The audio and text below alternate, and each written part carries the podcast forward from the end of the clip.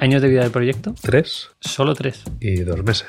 El hecho de seguir existiendo después de haber sacado los teléfonos al mercado ya es todo un hito. Yo lo que creía era en el momento en que te copian, quiere decir que has llegado a un punto de estatus que merece la pena. Invertir dinero y tiempo. Claro. Que sin esta, por, por, por, por Sí. duda mía, ¿con cuánto entra más o menos ese señor en las empresas? Pues entra con un buen pico. Para mí lo que era importante era poder ofrecer a los usuarios la opción de invertir al mismo precio que hacen los grandes players. Qué bueno.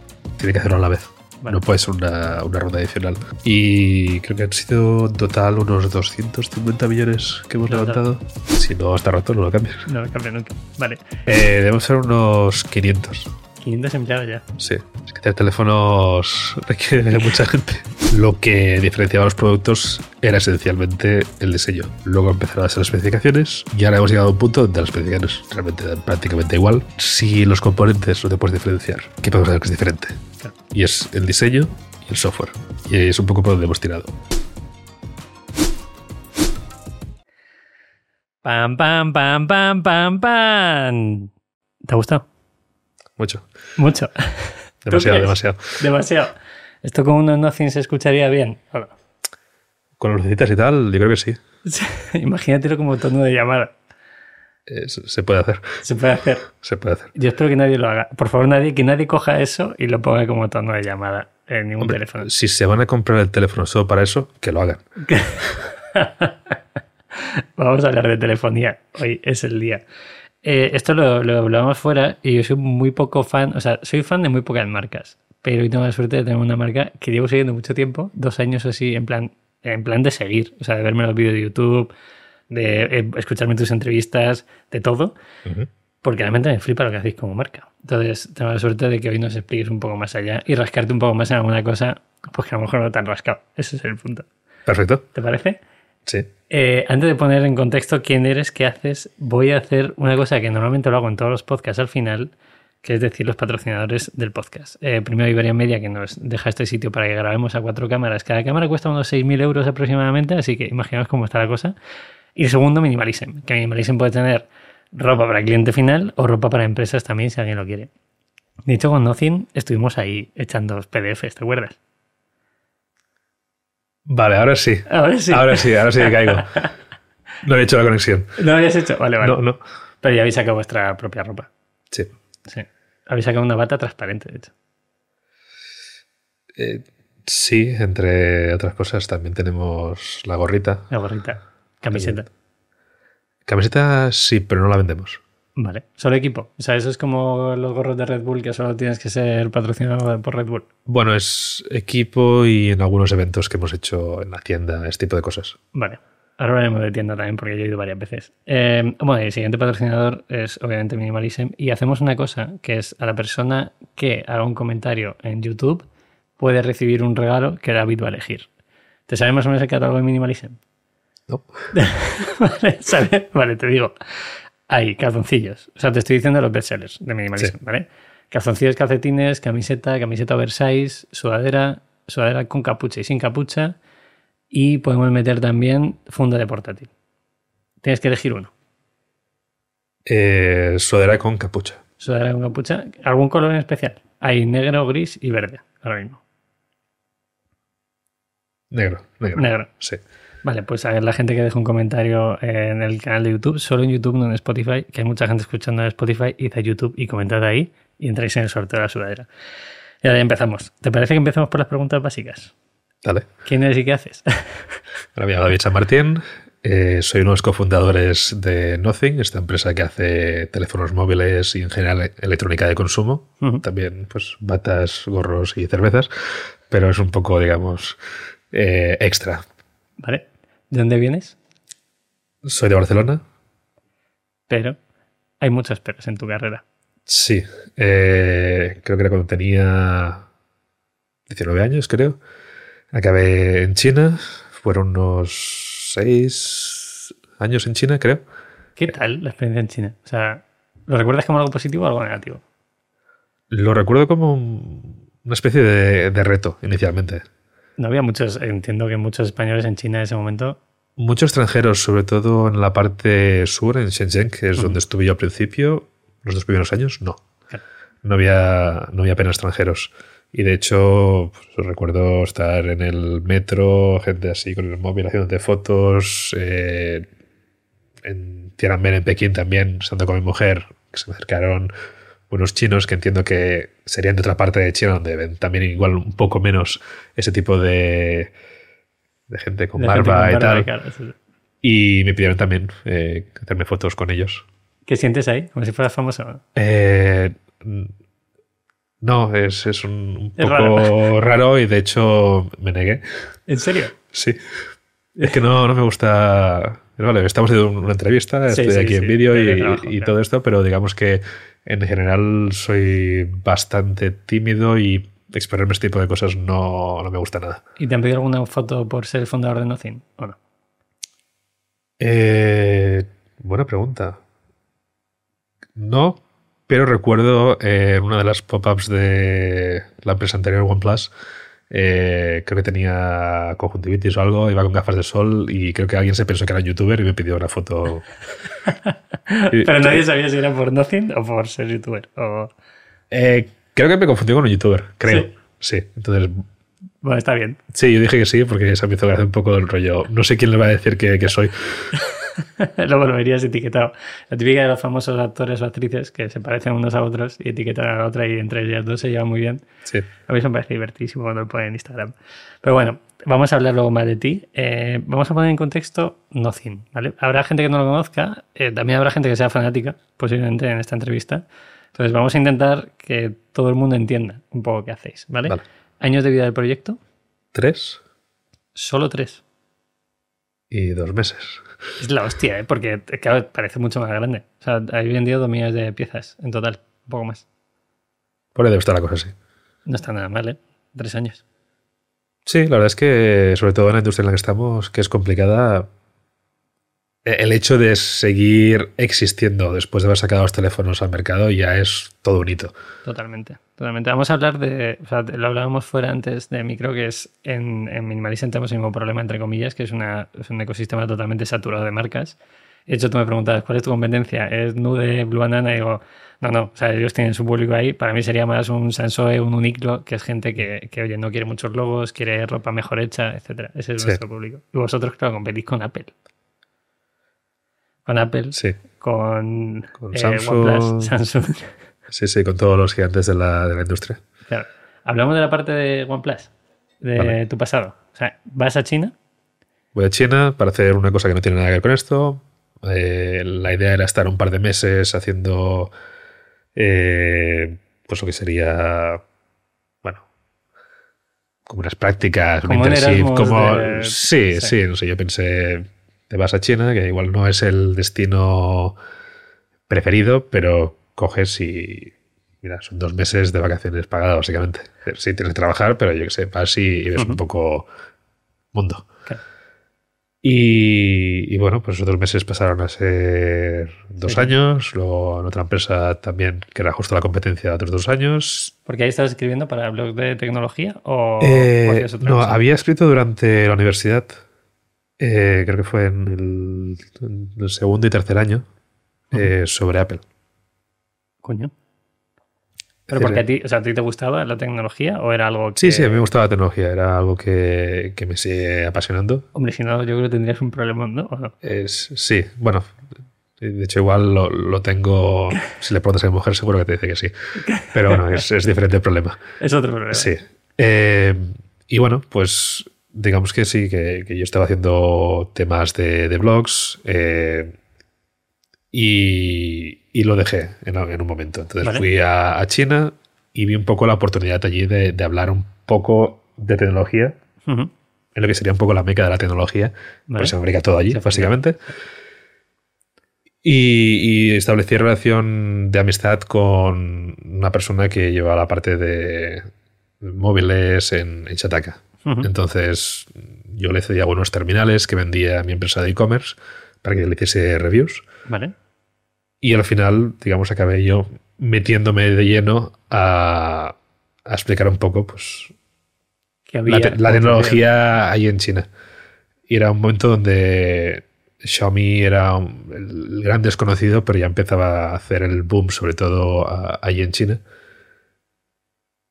Y en ese sentido, pues fui un poco el- igual el pionero.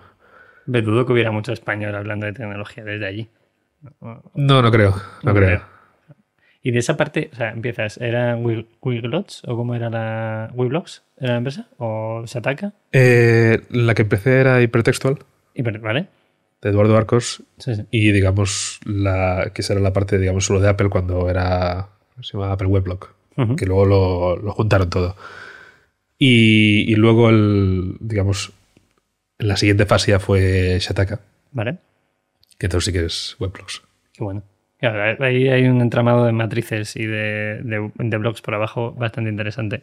Sí, sí, sí. Pues si alguien quiere investigarlo. Yo conozco a la gente de Diario Motor y están todos metidos, o sea, todos son un entramado de cosas por, de varios niveles. Sí, a ver, son, son un grupo bastante, bastante grande de, de blogs y la verdad es que tocan prácticamente cualquier tema, desde comida hasta su tecnología.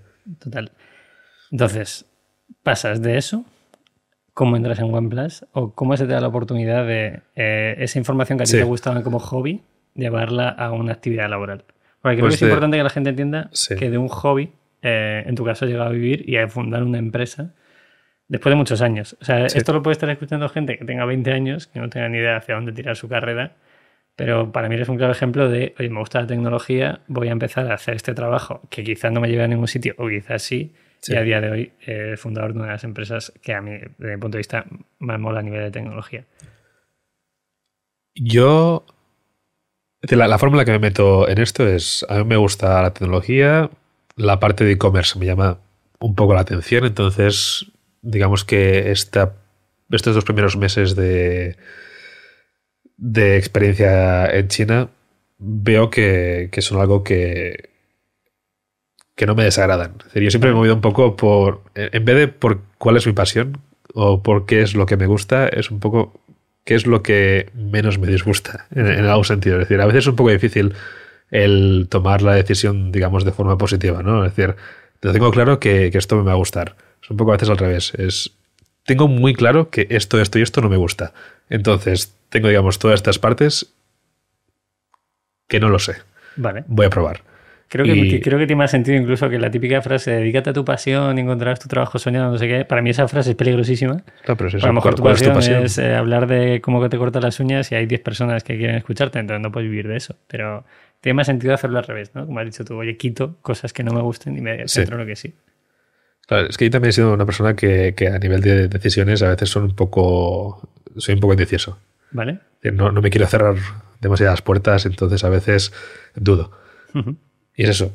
Si tienes claro que esto no te gusta o que esto no es para ti, es fácil, fuera. Vale. Es al, es al revés, la, la- la positividad en el sentido de la decisión, que es un poco más complicada. Pero bueno, volviendo al tema este, eh, tema de e-commerce. Digo, bueno, no, no me desagrada. Vamos a ver hasta dónde puedo llevarlo. Eh, monté mi propia web, vendía ciertos terminales de, digamos, de otra marca. ¿En qué año era esto? Porque, ojo, yo el Esto- primer móvil que importé de China eh, no había. O sea, esto ya ha expirado. Porque hace más de 10 años o 15 años. Pero no, no se paraba en aduanas. ¿Correcto? Entonces era la hostia, traer móviles de China.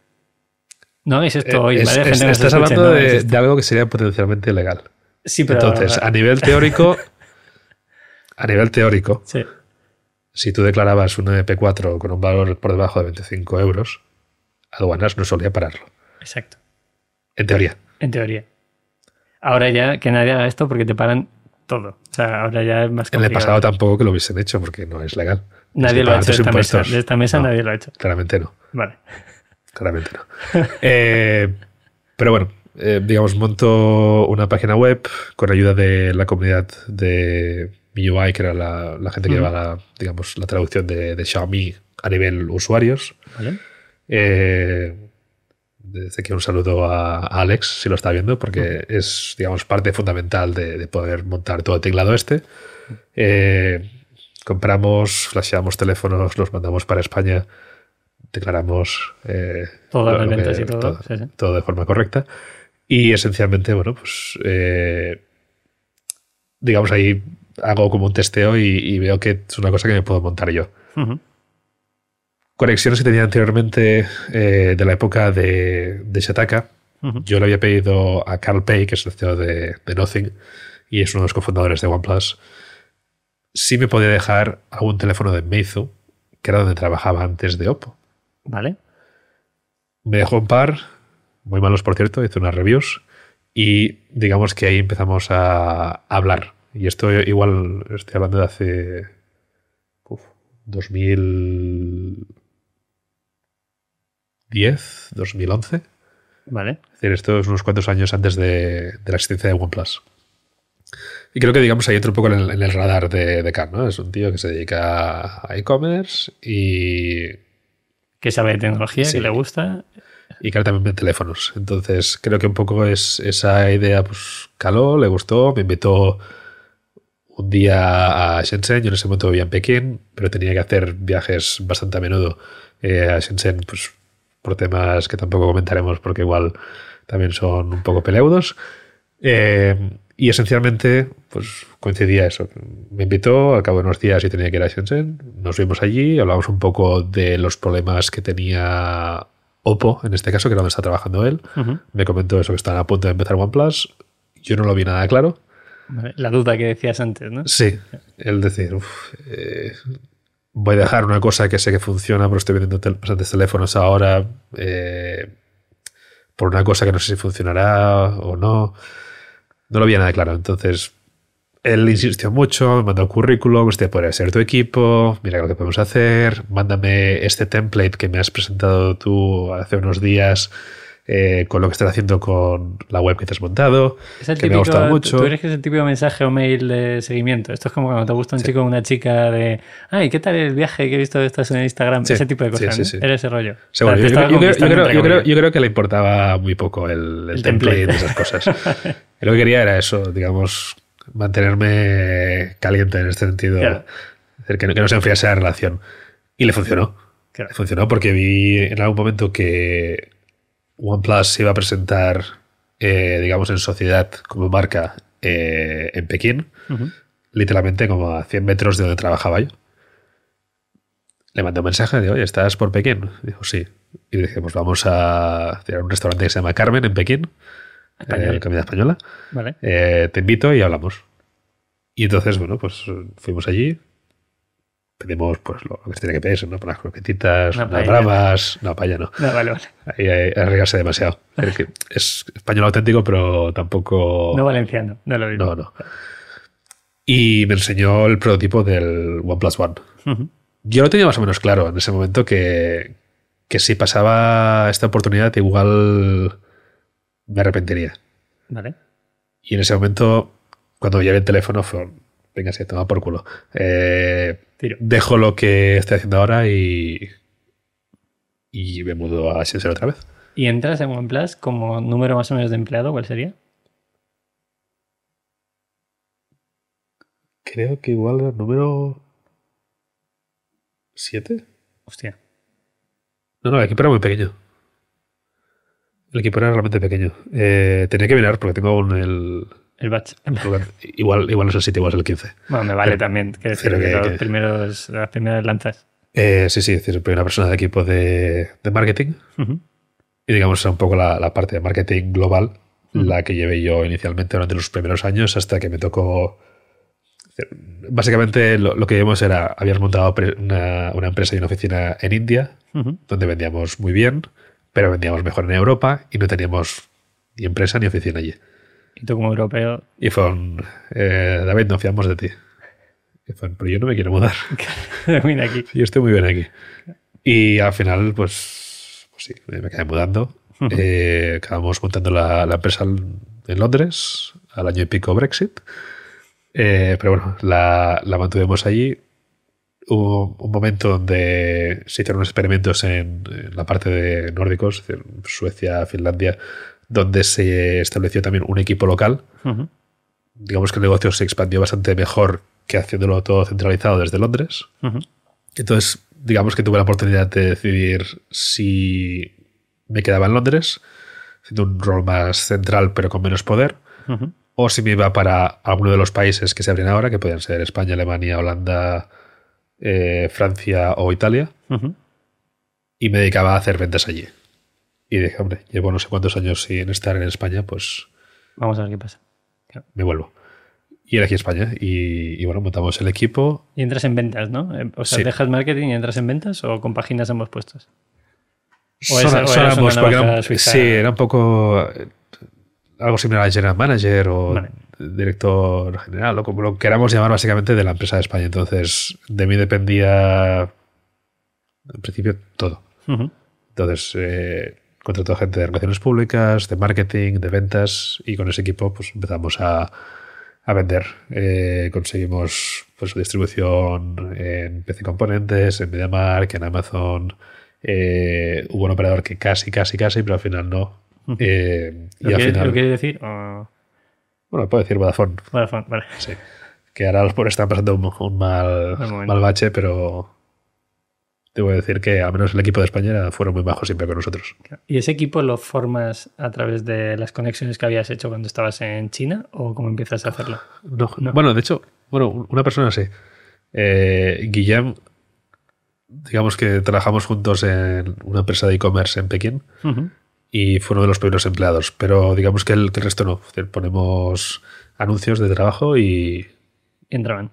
Sí, sí. Que a mí me parece muy curioso, o sea, que, que, por ejemplo con la relación que tienes con CalPay es de 20 años. O sea, es hasta que llegáis a montar algo juntos, o 10, 14 años, cosas así.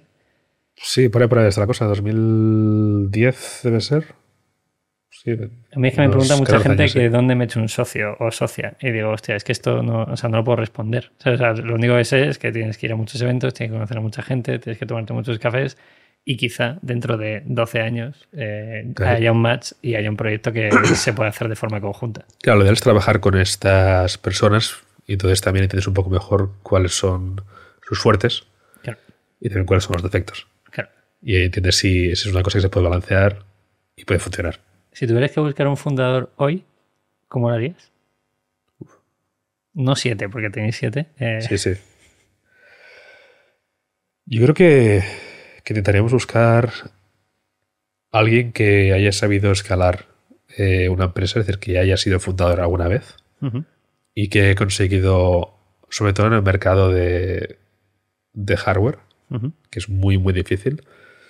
Eh, eso, conseguir que una empresa vaya de cero a, pues, a bolsa, a tener un exit o, o lo que sea, digamos que, que consideremos eh, éxito. Éxito, claro. Ya, yo lo veo complicado. Y la gente nos escucha diciendo eh, cómo me he hecho un socio de que una empresa de camisetas. Eso es más fácil, ¿vale? Pero en, una- en el sector de tecnología es más complicado. ¿Cómo lleváis esa parte de, vale, me hago mi equipo, vuelves a España, eh, vuelves a Europa?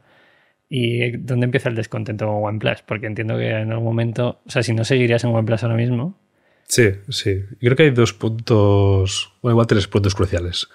El primero, y igual es el más importante, tiene que ver con un poco con la pérdida de, del norte. ¿vale? Que de hecho un poco el, el OnePlus Nord, que fue el último proyecto en el cual trabajamos juntos Carl y digamos alguno de los, los antiguos eh, empleados de, de OnePlus, eh, intentaba reconducir un poco lo que creíamos que tenía que hacer la empresa. Pero bueno, básicamente eso. Empezamos a subir precios, el software empieza a desvirtuarse un poco y, y se pierde la esencia. Entonces llegó un momento donde lanzábamos productos y yo no entendía por qué. Entonces, en el momento en que no compartes la visión es ¿para qué me quedo? Claro. La segunda tiene que ver con el hecho de que entiendo que por políticas internas de la empresa se decide cerrar la parte de España o digamos dejarla bajo mínimos Ujú. Y poner foco en la parte de Benelux, que no tampoco le vi, le no mucho sentido. claro. Sí, porque tienes que pensar que en el caso de OnePlus eh, forma parte de un grupo más grande que se llama BBK, tiene otras marcas, entonces entiendo que igual se dividieron, esto me lo imagino yo, no, no lo Sí. sé a ciencia cierta, pero igual se dividieron a unos mercados, es decir, pues esta y esta marca se quedan en España, esta y esta en nórdicos, esta y esta en Francia, o esta y esta en Alemania. No lo sé. Tendría sentido. Eh, y es eso. eh, claro, ahí empieza mi descontento. Es decir, Teníamos un equipo que era muy bueno, un equipo que daba beneficios, que no era lo mismo que se podía decir del resto de, de países, y que digamos que se podía sustentar a sí mismo. Es decir, con lo que ganábamos los teléfonos se podían pagar sueldos y, y quedaba más. Entonces me pareció me un poco, un poco raro, no me gustó el, el politiqueo. Y el tercer motivo también pues tiene que ver con una cosa más personal, ¿no? Es decir, el, el siguiente movimiento hubiera sido pues acabar o en Düsseldorf o en Helsinki. Y, fue- y ya estoy hasta narices de, de viajar, tengo que estar también arrastrando a mi mujer. Claro. Eh, nos conocimos en China, nos casamos en China, se tuvo que ir a Londres, luego a Madrid, luego a Bruselas, y la pobre pues, ni podía trabajar, no podía hacer nada. Y era, era un rollo. Entonces, pues fue eso. Nos volvemos a Barcelona, que es de donde soy, y ya está. Estar tranquilo. Hay un punto en el que creo que este tipo de acciones las puedes tomar cuando puedes elegir, ¿no? Eh, Correcto. La gente que no puede elegir, si tuvieras que recomendarle algo o decirle algo, eh, ¿tú recomendarías seguir, aguantar o buscar las vías para que vía contactos, vía networking que puedas tener, buscar una salida si algo te está motivando? Porque en tu caso, aunque has dicho antes, no, yo dudo Sí. muchas veces, pero en este caso lo tenías muy claro, porque había tres líneas rojas que te Claro, estaban pero por marcando. eso yo estuve ya. Me costó dos años tomar la decisión, Vale, realmente. porque tenías acciones y tenías todo, claro. Puede que aún tenga algunas acciones. Vale, Eh, pero sí, es decir, me, me costó mucho tomar la decisión porque de alguna forma lo seguía viendo como un proyecto mío que había empezado desde el principio y era un poco como decir, eh, ya no creo más en ello y era una, una realidad que era un poco difícil de, de digerir. claro. Es, es una cosa muy, muy difícil cuando empiezas tú una- un proyecto prácticamente desde el principio, es decir, es que ya, ya no lo siento mío, no, no es algo que, con lo que esté orgulloso. Jodido eso, ¿eh? Sí, sí. ¿Te diste mucho tiempo desde OnePlus a Nothing? Bueno, No, no. absolutamente no. vale, vale. No, no, fue... ¿Se- ¿Semanas o meses? o eh, a lo mejor te has pegado un año tranquilito. me- me obligaron a, a mantenerme hasta diciembre. Es decir, creo que fundamos la empresa en octubre, pero yo estaba cobrando de, de OnePlus hasta diciembre. Eso- Porque me, me obligaron. Yo les dije, oye, yo voy a hacer otra cosa. Eh, evidentemente, en, en Nothing no cobramos hasta que acabamos la, digamos, la primera ronda de financiación seria, la serie. Vale. ¿Crees que cualquier empresario o empresaria los primeros años no cobra? ¿O has visto casos que, que sí que empiezan a cobrar? Lo digo por, por información que pueda tener la gente que sea valiosa. ¿vale? Nosotros en Minimalism no cobramos los dos primeros años un euro. O sea, freelance y tal que teníamos, sí. Equipo sí, pero los fundadores nunca teníamos sueldo. Claro, tienes las secciones. Entonces, digamos que eso es un poco el. Lo que sea la, la zanahoria, ¿no? Eh, que te. Tienes que confiar en que todo va a ir bien. ¿no? Claro. Que también creo que es importante de cara a, a convencer a los inversores de decir, oye, yo no estoy cobrando nada. Es decir, tú perderás la pasta, pero yo estoy aquí. El coste de oportunidad es muy Claro. loco. ¿eh? A mí, cuando alguien dice, bueno, pero vosotros lo estáis haciendo bien, estáis teniendo un sueldo, digo, esto es algo que podría ganar yo en otra empresa, sin, con Sí, menos sí. quebrado de cabeza sin trabajar un sábado y un domingo. Y la gente, hasta que no se lo dice, es como que no lo ve. Hostia, ese Sí. cosas hay que comentarle. Sí, sí, no, además también es eso, tener tu propia empresa. Tienes a gente que depende de ti y, es algo que, que pesa también mucho. Claro.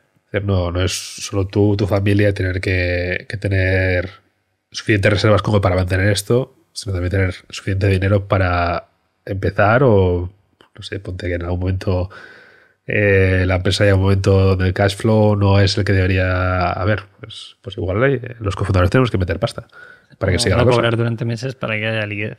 Sí, sí. Con OnePlus tenías la sensación, o sea, has dicho que sí era como tu niño, pero visto luego lo que has hecho en Nothing, ¿tienes la misma sensación de, de, entre comillas, eh, responsabilidad en el hecho de, vale, sí soy empleado, pero en este Sí. caso eres fundador? No es lo mismo. No es lo mismo, ¿no? No, no, no. Decir, sí- Sí que hay unas similitudes, pero el, el hecho. claro, en OnePlus tenías un poco el respaldo de, de BBK, de tener una fábrica que sabía si te iba a hacer unos productos, de tener. No tener que preocuparte por el cash flow. Claro. Y Está ahora- ahí, dinero hay. Claro, es eso. Es, dinero hay, es una empresa que no está en bolsa, tiene mucho dinero. Eh, la tenemos que liar mucho para tener que cerrar. Claro. Aquí caminas. un- Aquí un daño con un móvil malo, a lo mismo tenéis un problema, ¿no? Claro. Sí, sí. Bueno, luego te rascaré a ver si hay más productos que vayan a venir. Lo, lo siento, pero como usuario de Nothing tengo que, tengo que hacerlo, bien. ¿vale? Y la gente que tiene que hacerlo así. pasas a Nothing y aquí la duda, en un mercado hiper competitivo, ¿cómo empezáis a rascar? Porque, vale, tenéis Sí. un equipo muy bueno, o sea, al final los fundadores venís varios de OnePlus, conocéis fábricas, creo que es importante que la gente Sí. entienda que no empezáis de cero, ¿vale? No, no. tenéis un montón de información del sector, tú llevas eh, valorando, valorando teléfonos años, eh, los fundadores ya han hecho otro tipo de productos. ¿Por qué empezáis esta empresa? Lo que dices es, es correcto, es decir, nosotros tenemos ya la experiencia, lo hemos hecho ya una vez, creemos que podemos replicar este éxito y además hacerlo de una forma donde algunas de las cosas que no nos ha gustado, que hemos visto dentro de la industria, no necesariamente con, con Oppo o con OnePlus, sino la industria en general, eh, es algo que podemos hacer diferente o mejor. ponéis los valores de la marca, porque tenéis unos valores de marca muy fuertes. Hay el típico como Nike que tiene los 10 eh, puntitos de no te puedes salir de aquí eh, para que la gente tenga claro hacia dónde tira la marca. Lo que todo el mundo llama en un curso misión, valores o... Sí, sí. Eh, los tenemos, sí, pero a veces son difíciles, digamos, de, que todo el mundo esté bien alineado y que los conozca, se acuerde de ellos y, creo que incluso a veces entre los cofundadores se nos olvida uno de ellos. Sí, pero suele pasar a todos. ¿eh? O sea, incluso nosotros en Minimalism, que siempre hemos dicho, eh, no llevamos logo, ahora estamos entrando en wholesales y es como, eh, bueno, nos piden un loguito bordado en algún sitio aunque no se vea y estamos dando vueltas a ver si tiene sentido. En plan, eh, somos la marca, escondemos el logo, pero hay un logo dentro de tu prenda. ¿no? Entonces, A ver, que también tiene sentido, ¿no? Porque si no podría ser un fruit of the loom totalmente. y claro, solo se ve cuando tocas Exacto. la calidad. Exacto. Es jodido, pero es lo que decíamos, que tú tienes tus valores, la marca evoluciona, en vuestro Sí. caso sigue creciendo, porque ese equipo fundador, empezasteis siete, Sí. ¿cuántos sois ahora? ¿Siete? No, pero el equipo. Ah, pero- el total, claro, metía siete. más, vale, vale. Eh, debemos ser unos 500. 500 empleados ya. Sí. Hostia. Es bastante heavy.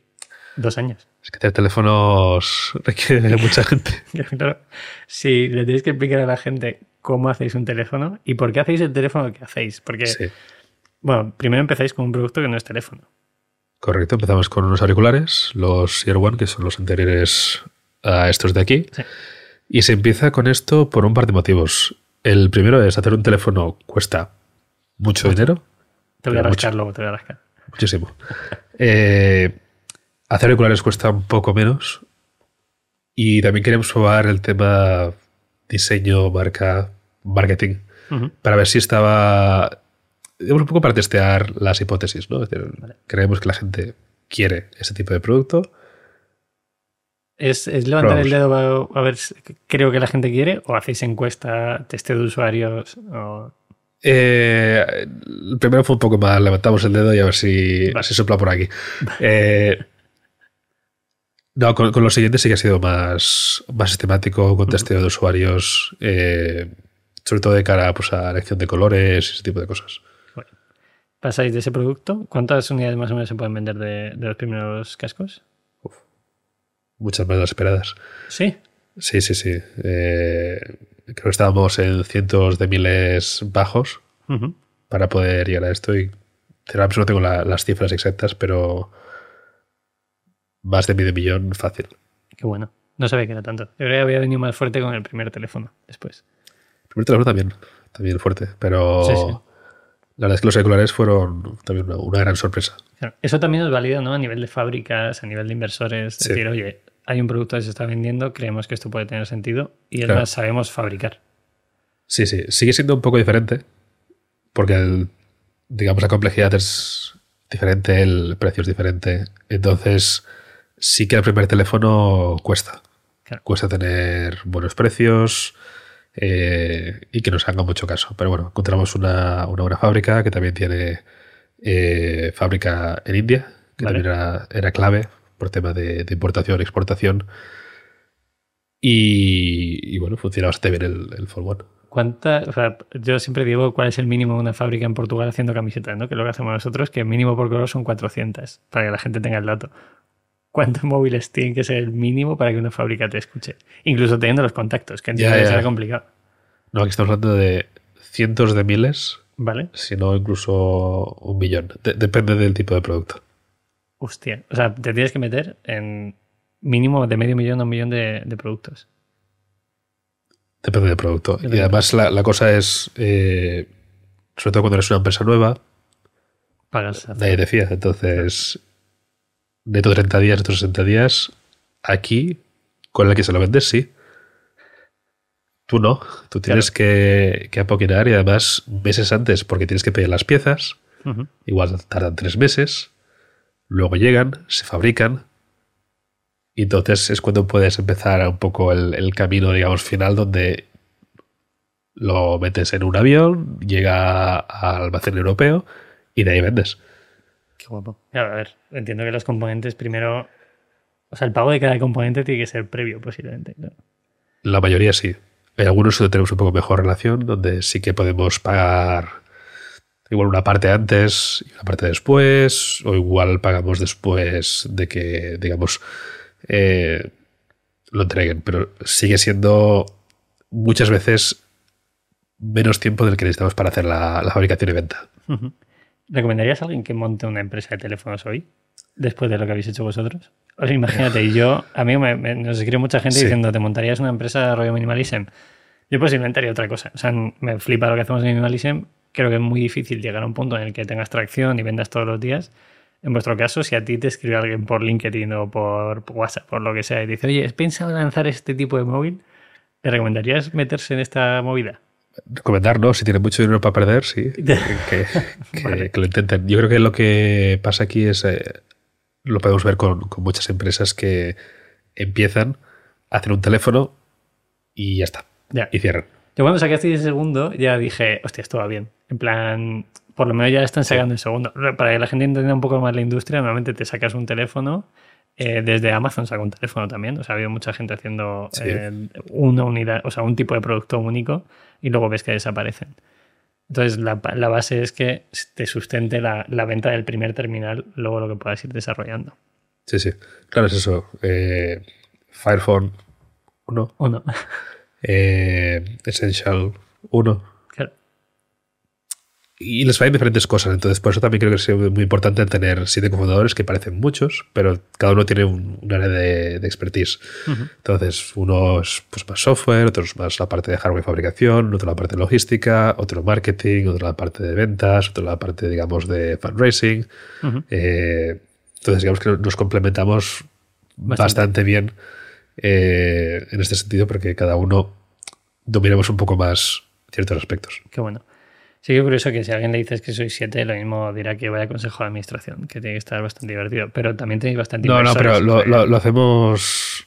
Esto es muy sencillo. Eh, tenemos más del 50% de acciones entre, digamos, empleados y, y cofundadores, que esto es muy importante para mantener el control. Solemos delegar el voto directamente a Carl, entonces básicamente tienes a dos personas digamos, de, de Nothing en el Consejo de Administración. Y luego tenemos dos o tres más que son inversores, los, los más tochos. Y luego también tenemos eh, una figura un poco rara, que es el Community Advisor, que hacemos unas elecciones que justo ahora acabamos de hacer, que son las segundas elecciones. Y esencialmente es un representante de la comunidad que tiene acceso al board. Qué guapo. Entonces están las reuniones y lo que intenta conseguir esto es esencialmente que no nos desviamos mucho de lo que sería la misión o digamos de lo que la comunidad quiere.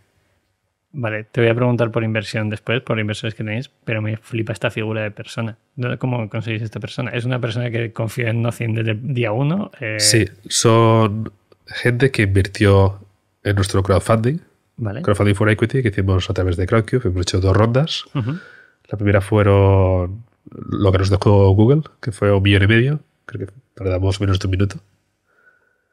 Y la segunda creo que fueron como 8.000 personas que se metieron. Y ahora no recuerdo cuánto, cuánto conseguimos, pero estaríamos unos 7, 8 millones de, de euros por ahí, por ahí, en, la, en la segunda ronda de financiación. Pero lo, lo que nos interesaba a nosotros era conseguir el máximo de personas que se uniesen a la comunidad y que fuese gente que, que tuviese ¿cómo se dirá? Skin in the game, ¿no? Básicamente es que estuviese metida eh, muy adentro en el sentido que tienen dinero invertido en la empresa, entonces tienen realmente o deberían tener las mejores intenciones de cara a la empresa. Entonces, si has sido inversor de este tipo, tienes acceso a la comunidad y si tienes acceso a la comunidad, tienes opción de, de ser una vez al año de presentarte como eh, candidato a esto y hacemos unas elecciones pues como si fuese a presidente Claro. del gobierno. Pues Ya me pareció divertísimo porque esta persona no, solo tiene que saber de tecnología, entiendo que deberá entender que es un consejo de administración, o sea, tiene que Sí. tener una serie de información que va más allá de saber valorar un teléfono.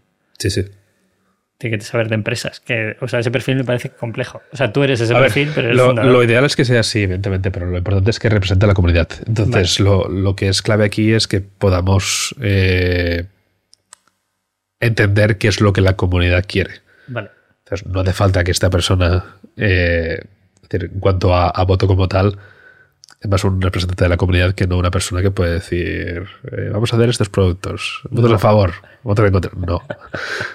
Vamos a hacer estos productos. ¿Qué opinas? Eso. Vale, vale.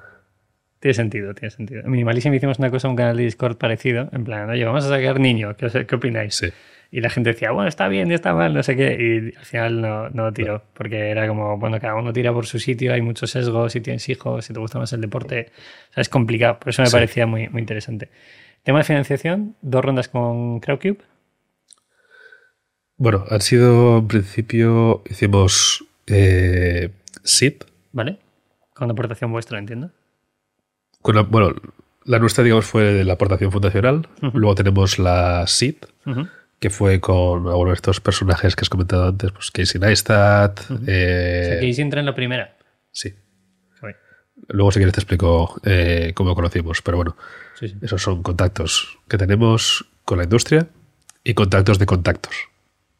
Yo creo que el, el hecho de haber llegado bastante lejos con OnePlus nos ayuda mucho a que nos hagan caso. Totalmente. Por favor, que la gente que nos escuche entienda que esos 10 años, es que yo siempre juego muy a largo plazo, ¿vale? Sí. Si alguien dice, oh, Minimalism son 20 años, perfecto. Pero también porque las bases que estás poniendo tiene sentido. Entonces, Sí, sí. posiblemente las bases que tú estabas poniendo sin saberlo, o CalPay estaba poniendo, no Claro, sabías que te iban a llevar a, vale, voy a fundar esto, y ahora ya puedo tirar de esos contactos para desarrollar otro tipo de cosas. Justo, justo. Eh, eso, en el momento en el que estás ahí, no, no piensas, en 10 años voy a montar mi cosa. Claro. Porque estás ahí y dices, "Eh, que hay demasiado trabajo, no, no tengo tiempo para pensar mucho en qué voy a hacer mañana para comer. Claro. Voy a pensar, en tres años voy a montar una empresa. No, no, no, no estás a eso. Entonces intentas hacer lo mejor posible lo que haces a- ahora, intentas ayudar a, a otros fundadores eh, o a otra gente que hace trabajos parecidos a, a los tuyos, porque ellos aprenden de ti y tú aprendes de ellos. Entonces, un poco más ese tipo de contactos que te ayudan luego a, a poder pues, generar este network que te abre muchas puertas. Claro, no puedes dejar cadáveres por medio. Pero lo ideal es que seas una persona un poco amable, sí. Porque nunca se sabe. Eh, Claro. Te puede parecer un gilipollas, pero luego, oye, este gilipollas te puede presentar aquí a gente Claro. de, de Google Ventures, por ejemplo. No, no ha sido el caso. Pero, pero me refiero a que nunca se sabe. El mundo de la tecnología realmente es bastante pequeño. Entonces, también es que, ¿qué necesidad hay? Totalmente de acuerdo. Eh, Alguna vez pido recomendación y compartieron, estuvo ahí sentado Clemente del Ganso y Nacho de Blue Banana, que nosotros Sí. tiramos mucho por la parte de, de- de moda, obviamente. Y la única recomendación que daban es que seas buena gente. pero para mí es clave, es como, sí, estás trabajando mucho, lo estás, estás intentando sacar tu proyecto, pero Sí. eso no quita que tengas que ser un idiota. Y me gustaría que la gente se quedara con eso de este podcast, que, oye, puedes ser buena gente, que esto da muchas vueltas, que mañana estás aquí y el día siguiente puedes estar en otro sitio. Sí, además eso, yo creo que la, la comunidad de, de gente que empieza a montar su empresa y ese tipo de cosas es una comunidad bastante bien avenida en general. Ujú. Es decir, sabemos lo difícil que es montar algo desde cero y pues si puedes ayudar, pues ayudas. Total. De forma desinteresada, además, que no es un... Te hago esta presentación, pero oye, eh, quiero aquí No unos advisory shares o... No, tío. eh. Si puedes ayudar, ayuda y si no, pues te callas. No, molestes. Claro. Vale, levantáis la SID, luego, eh, después de la SID, dos eh, de crowdfunding. No, levantamos así. Los crowdfunding siempre han venido acompañados de una ronda de financiación. Ha sido un poco parte de eso, porque para mí lo que era importante era poder ofrecer a los usuarios la opción de invertir al mismo precio que hacen los grandes players. Qué bueno. Entonces, tiene que hacerlo a la vez. Vale. No puede ser una, una ronda adicional. Y creo que han sido en total unos 250 millones que hemos Levantado. levantado. Sí. Vale. No está mal. Eh, ¿A qué valoración, más o menos? Si puedes decir un número. No, No, que la gente haga el número. Que la gente haga números, sí. Claro. A ver, has dicho, no te has pillado las manos, has dicho, seguís teniendo 50 y habéis levantado 250. No hay un dato claro. O sea que está perfecto. Capeada. Está bien. Luego te voy a decir la del margen de los teléfonos. O sea, acuérdate para capearla después. Sí, sí. Esa parte de producto, o sea, a mí me mola mucho cómo eh, lanzáis eh, en los crowdfunding metís algo de producto. O sea, al usuario que entró en el crowdfunding le decía Si recibía algo. Sí. Pero eran productos, digamos que, que hacíamos solo para esto. Vale, Hacíamos mer- merchandising. vale. O sea, no era en plan, oye, voy a sacar el phone 1 y. No, no, no, además un llaverito o una cosa de estas. Ah, vale. Sí que les damos prioridad, sobre todo cuando hacemos lanzamientos, de que la comunidad pueda comprar antes, porque a veces nos quedamos sin stock cuando las ventas muy bien. Eso te iba a decir que bendito problema. Sí. Entonces, eh, solemos darles prioridad a ellos en las ventas. Vale. Entramos al producto, ¿te parece? Eh, ya has dicho toda la parte de componentes, etcétera. Yo me quiero centrar en, en marca y diseño y sostenibilidad llevado a la parte de durabilidad de un terminal, Sí. ¿vale? Eh, ¿Por qué lo hacéis transparente? Punto uno. ¿Es uno de esos valores que tenéis escrito en el pliego famoso de 10 o Sí. no? Eh, no es uno de los valores como tal, ¿Vale? pero bueno, eh, se puede hacer algunos paralelos con los valores eh, que tenemos. El motivo es muy sencillo, de hecho.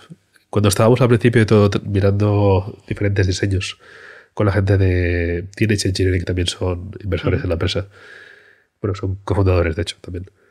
Eh, Son siete más una empresa. Vale, no hemos dicho quién, quién son los inversores. O sea, yo sé que eh, Google Ventures está.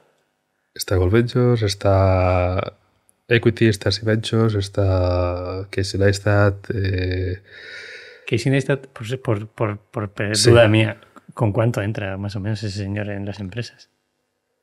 pues entra con un buen pico. ¿En No, te voy a decir cuánto, pero claro, era seed, no round, estaría, es decir, entraron tres o cuatro con el con un X, digamos que él está el segundo. Está, están esos empatados ahí en número uno, creo que son tres, y él está el segundo. O sea, que la gente cree que ahora mismo está jubilado, pero no, que está haciendo otras cosas. Está haciendo inversiones y, bueno. y rentabilizándolas, espero. Hombre, de momento sí. O sea, de momento vosotros estáis dando... Hombre, sí, sí, eh, con esta que ha entrado pronto a la bien. Qué bien. Me alegro también, eh, me alegro porque es confianza también para Sí, sí. vosotros. No, a ver, lo, lo divertido es que a Casey, a Casey lo conocemos desde la época de OnePlus, antes de que firmase con Samsung. Eh, fuimos a hablar con él en Nueva York porque queríamos hacer alguna cosa con él. Vale. Y nos dijo, es que justo acabo de, de hablar con Samsung y ya tengo contrato firmado. Así que no Sí. podemos hacer nada durante los siguientes años. Y de hecho lo divertido es que le dejamos el teléfono, creo que era un OnePlus 2. Estamos hablando de 2015. Es O decir, sea, Casey no había reventado todavía. Estaría ahí, no, ahí.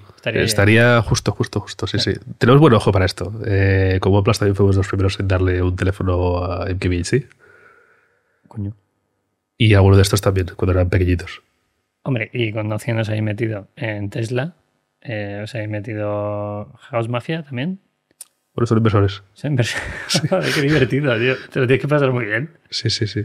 Claro, a ver, montar una fiesta entre todos ese tipo de inversores que son muy dispares. O sea, me me gusta porque no es solo gente de tecnología. Claro, es que también hay algunos que no. Tenemos un cocinero muy famoso de en Estados Unidos. Eh, tenemos a gente que no, no ha querido ser público, pero mucha gente de, de backgrounds muy diversos. Qué bueno. Y aquí si le tiráis la ficha después de, oye, rechaza OnePlus y le entráis con Nothing. O... Sí, justo. Y no no es que rechacese OnePlus, de hecho, podéis ver alguno de los cables rojos de OnePlus en sus vídeos. Vale, Si alguno quiere ir a, a ver, pues está. salen, salen por ahí, sí. Qué interesante. Y, y no, a, a Casey le tiramos ficha cuando empezamos con, con Nothing. Oye, se te acaba ya la exclusividad con, con Samsung, estamos montando esto, nos conocemos de hace X. Quiere ¿Qué- jugar. ¿Tienes dinero? Sabemos que tienes dinero, mejor dicho. Claro, Bueno, sí, sí. Sí. Se sabía que había vendido por 35 Sí, pero creo que justo se acaba, estaba mudándose a Los Ángeles. California, sí. Bueno, ahí no entraremos. A mí me vale con saber que entra bien, que cuando eso entra bastante. Sí, sí, sí. Entra bien y, y sí, sí. Vamos a producto. Venga. Transparencia.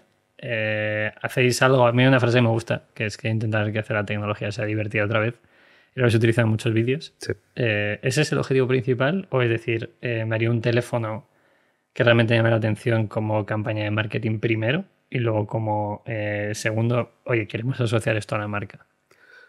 Yo creo que el, el motivo por el cual empezamos Nothing tiene que ver con un poco pues lo, lo que habíamos visto en la industria, que era esencialmente hay muchas marcas que llevan muchos años, toman pocos riesgos en cuanto a especificaciones, van un poco pues, a tiro fijo, pues, una cámara más, unos megapíxeles más, unos vatios más de carga, 400 euros más de, cada producto. Sí, Claro. Y, y yo creo que también tiene un gran problema. Y es que el usuario paga por esto. Y a veces no, no le da ningún beneficio. Simplemente es para hacerle un poco más hacer la, el trabajo o la faena al de ventas o de marketing. Claro. Entonces, nosotros es una de las cosas en las que no creemos, que no nos gusta nada. Y, y era uno de los problemas que veíamos. El segundo también tiene que ver con el tema del diseño. Que esencialmente lo que veíamos era iteraciones ad infinitum. Eh, ahora voy a hacer este con los bordes redondeados. Y la siguiente versión es lo mismo, pero le voy a cambiar la cámara un poquito y voy a sacar un color nuevo para que la gente sepa que este es el nuevo. Eh, y al cabo de cuatro años, pues ahora vuelvo al diseño que tenía hace cuatro años. Y un poco el, reciclado este de- del diseño y digamos que nos da un poco de nostalgia de cuando el diseño era una de las partes principales. Pero yo creo que al principio de todo, cuando no había tanta tecnología, al principio de los smartphones, eh, la época de Symbian y ese tipo de cosas, lo que diferenciaba los productos era esencialmente el diseño. Total. Luego empezaron a ser las especificaciones y ahora hemos llegado a un punto donde las especificaciones realmente dan prácticamente igual porque este chip te tira prácticamente igual que este otro y que este otro y que este otro, al menos para WhatsApp, YouTube y TikTok, que es lo que usa la mayoría de gente. la media. sí. Y claro, dices, eh, si los componentes no te puedes diferenciar, ¿qué podemos hacer que es diferente? Claro, Y es el diseño y el software. claro. Y es un poco por donde hemos tirado.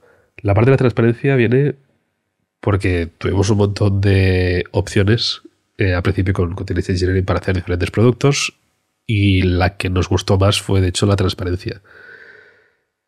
Digamos que daba un aire un poco retro y un poco de nostalgia de los 70, 80, es decir, una época que yo no he vivido porque yo no existía, Vale. pero digamos que, que sí que la reconocemos como una época donde a la tecnología se la veía de una forma distinta. Ahora es somos el producto, eh, esto es un rollo, esto es una mierda, eh, veamos la tecnología y antes era un poco...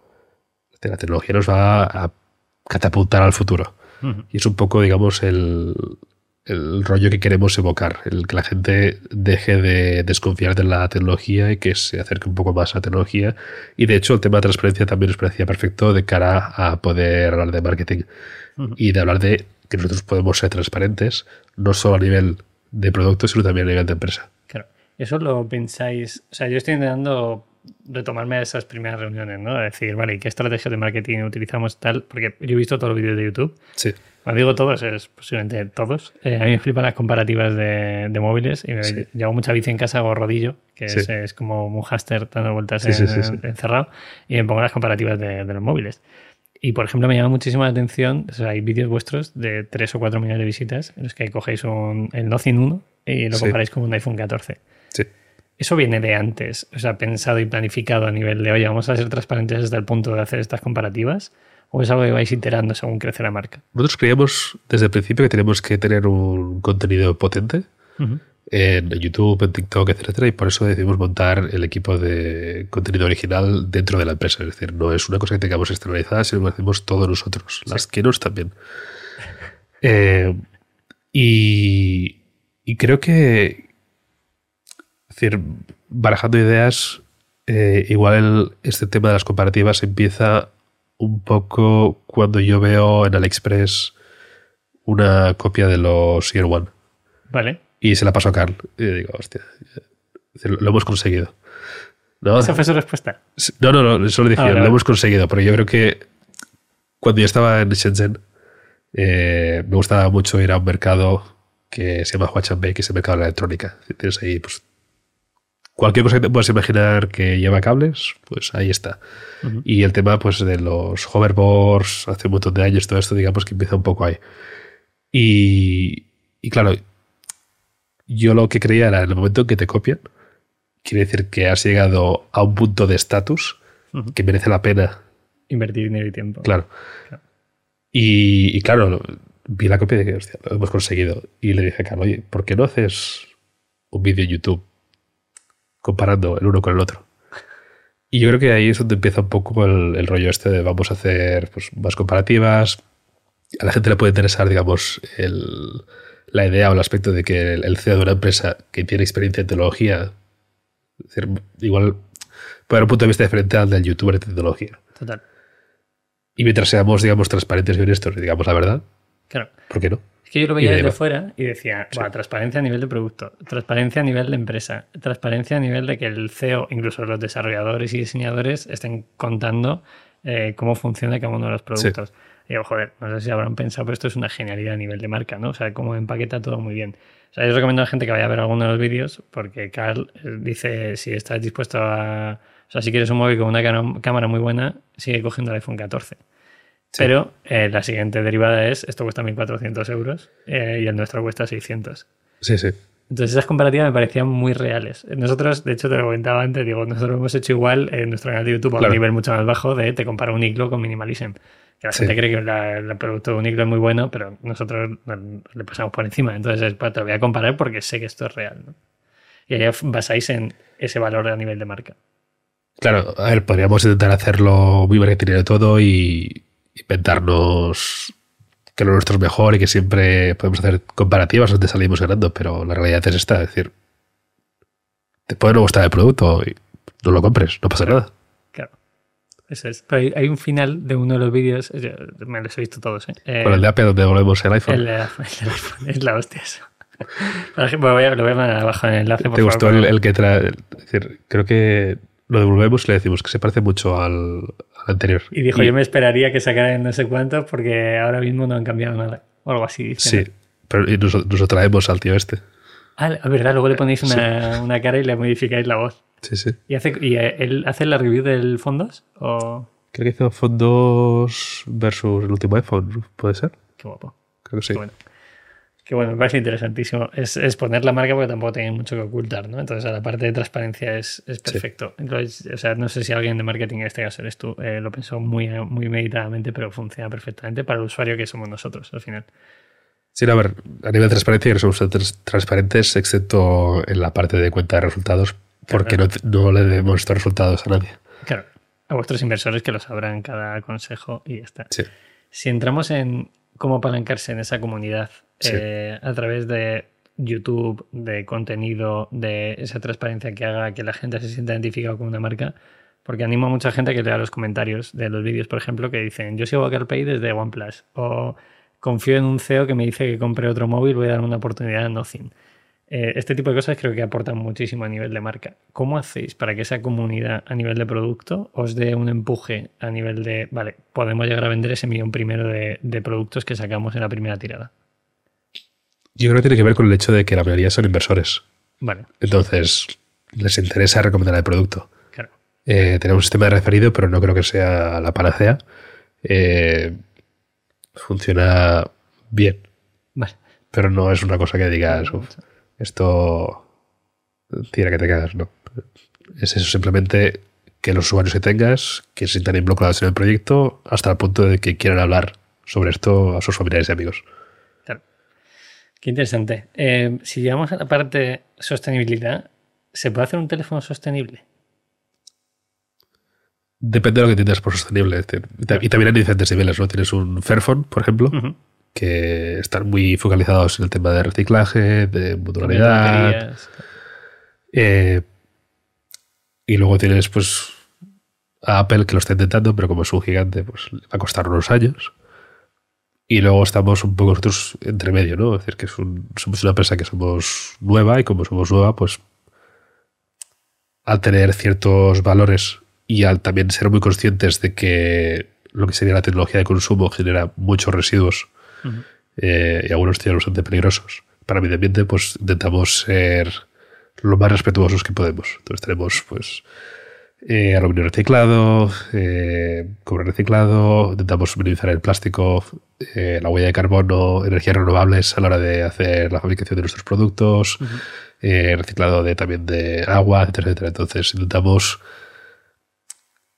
dentro de lo que podemos, aportar nuestro granito de arena e intentar hacer el mínimo daño posible. Vale, y ahí va asociado a la durabilidad del producto. Quiero decir, para nosotros en Minimalismo una de las bases es, te estoy vendiendo un producto que no es el más barato del mercado, si quieres uno barato te vas a H&M, Primark o cualquier... Zara, puedo, decir mierdas de esas, sin ningún tipo de problema.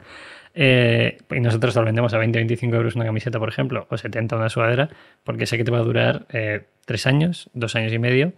¿Qué dato tenéis vosotros de durabilidad de un cliente o un teléfono? ¿Más o menos tenéis ubicado eso? Porque para mí ahí creemos en un punto en el que todo el mundo quiere el producto nuevo y esto pasa con iPhone también, ¿no? Eh, le decías antes, no, te cambio una esquinita, te meto otro color nuevo para que la gente vuelva a comprar un producto que no está roto, o sea, que no, está para nada obsoleto. La gente lo está cambiando cada más tiempo. Antes solía ser cada año, pasaron a ser cada dos años, que venía un poco también con la duración de los contratos de telefonía. Hubo un momento donde, digamos, eso se dejó atrás y ahora la gente está tirando tres años para arriba. Vale. Eh, yo creo que mientras mantengas la parte de software, que es lo que hacemos nosotros con actualizaciones durante más de tres años, puede aguantar. Puedes tirar, sí. Igual hace falta algún cambio de batería de vez en cuando. Depende también cuánto te dura el teléfono y cuánta caña le des. Eh, pero sí. ¿Se puede cambiar la batería? O sea, si vas a la tienda de Soho en Londres, ¿hay opción de cambio de batería o no? Se lo pueden quedar igual unas horas o, un día y te la pueden cambiar, sí, sí. Qué bueno. ¿Qué opinas del Soho en Londres? ¿Cómo está cambiando? Bien, estamos al lado de Supreme. O sea, la zona es la hostia. Yo fui hace menos de tres meses y había vivido un tiempo en, Londres hace mucho tiempo. Sí. Y el Soho, vale, estaba bien, pero ahora el Soho, todo restaurante vegetarianos, eh, cafetería de especialidad, eh, estáis vosotros, está Supreme al lado, y de hecho, estaba Supreme, había cola, y yo dije, hostia, yo quiero entrar en Nothing un poco más de tiempo. Y digo, como sea la cola de Nothing, voy a estar un poco mal, voy a estar jodido. Ese día seguramente no, pero cuando hacemos lanzamientos sí que tenemos cola. Pero bueno, no, eh, decidimos ir eh, a Soho porque por dos motivos. El primero era porque queríamos hacerlo un poco de forma diferente. El diseño es muy importante para nosotros y digamos que eso es un poco el, hub de diseño. Si hubiésemos querido hacer un poco más pues lujo, hubiésemos podido ir a un Covent Garden o si hubiésemos querido hacer un poco más eh, algo tech, pues hubiésemos ido a un Box Park eh, ahí en Shortage, por ejemplo. Y creo que en esto pues dejamos bien claro que el diseño es algo muy importante y de hecho creo que somos la única marca tecnológica que está en esa zona. El resto es todo tiendas de moda. Bueno, va muy asociado a vuestro público, ¿no? Sí. Si tienes que definir ese buyer persona, eh, podrías decir tú, en plan, o sea, yo, pero si lo tienes que ubicar, ¿qué características tiene esa persona a nivel de gustos, nivel adquisitivo, eh, industrias que pueden ser interesantes? ¿Cómo lo ubicáis? Incluso me puedes decir cómo ha evolucionado. Que eso aquí hay algo que es interesante y es. Creo que somos, según los datos que tenemos de nuestros partners, sobre todo de operadores, que son los que tienen este tipo de datos, probablemente la empresa que tiene teléfonos Android, que a nivel porcentual convierte más usuarios de iPhone a Android.